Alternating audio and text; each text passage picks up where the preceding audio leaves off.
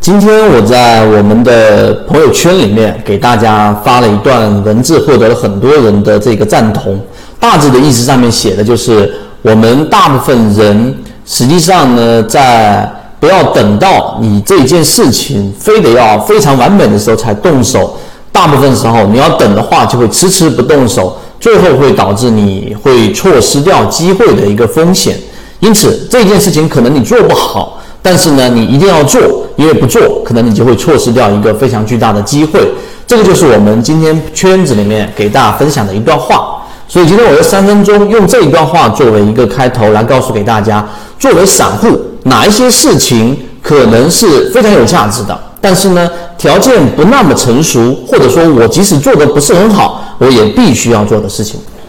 首先，我们说作为一个散户，有什么东西是非常有价值的呢？我认为学习和进化是绝对最有价值的事情，因为一个人如果进入到股票市场里面，他一开始啊运气非常好，进入的时间可能是二零零七年，对吧？或者说是二零一八年年底，然后一进市场，市场就出现了一波上涨，你挣钱了，这很幸运。但是呢，我们认为你只要是不通过建立自己交易模型的方式和建立自己一个可以持续稳定盈利的交易系统的这种事情去做这件事情的话，那么最后你一定会凭实力把所有你赚的钱成倍的亏回去。这是第一个，一定是学习跟进化。第二个，上一节课我们给大家去讲了，就是我们要给大家再出了一个新的缠论择期缠论的第二季。啊，包括我们给大家已经打造了一个非常，我认为非常有价值的一个荣誉 VIP 的第二大核心圈子。现在圈子里面陆陆续续，基本上听课次数稍微长一些的，基本上都加入到我们的第二大核心圈子荣誉 VIP 里面去了。那么第二个，我们认为很重要的事情，就是你要去呃了解一些散户的弊端，并且克服它。那这一个事情怎么意思呢？这个其实跟我们的散户交易模型是一样的。你知道这个事情你做不好，哎呀，我学不会缠论呐，一木老师。然后缠论很复杂，或者缠论我根本就不懂怎么样去用。但是呢，我们的泽西缠论第一季的所有反馈，大家可以找管理员老师或者在我们的专栏里面去看一下评论。所有人学到的第一反馈，用我们进化岛里面其中一位船员的，呃，他发的评论里面提到的就是，他以前的交易基本上都是亏损非常厉害，最大的时候可能亏损到百分之六十多。啊，然后呢，到了进化岛和我们的荣誉 VIP 里面去不断学习，在进化例行进化课里面一段时间之后，现在已经跑赢了市场百分之七十二的一个啊成绩，非常不错。所以呢，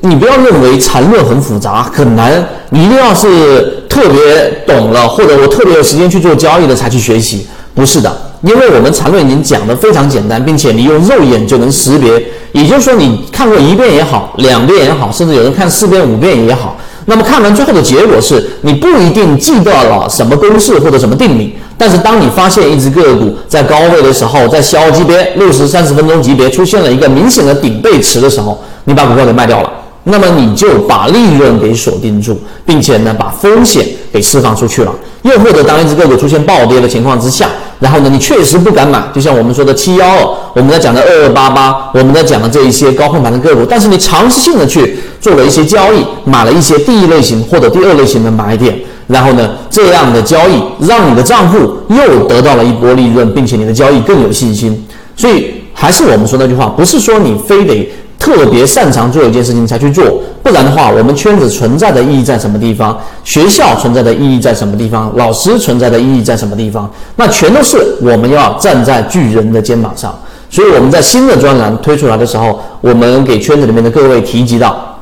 第二季一定第三个就是我们说啊，刚才我们说散户什么事情不擅长做，但一定要去做的事情，就是要把握时机。现在呃已经到了一季报的公布完毕的时间窗口，这是第一个。第二个，这是我们圈子里面非常高密度的分享方法，并且把方法运用于实战，一边实战一边学习方法的最好时机。这也是建立自己交易模式的最好环境之下，我们打造了这个荣誉 VIP，并且呢和第二季的这些缠论、缠与散。来去用一季报的个股，然后用一季报的散户常规的一些行为，一边分析一边跟踪的方式，来给大家巩固我们第一季的缠论基础的这些肉眼识别的这些能力。所以我认为第二季的残余伞这一个专栏非常值得所有我们圈子里面的法力也好，普通的船员也好去了解和学习和进化，并且它是最具有实战意义的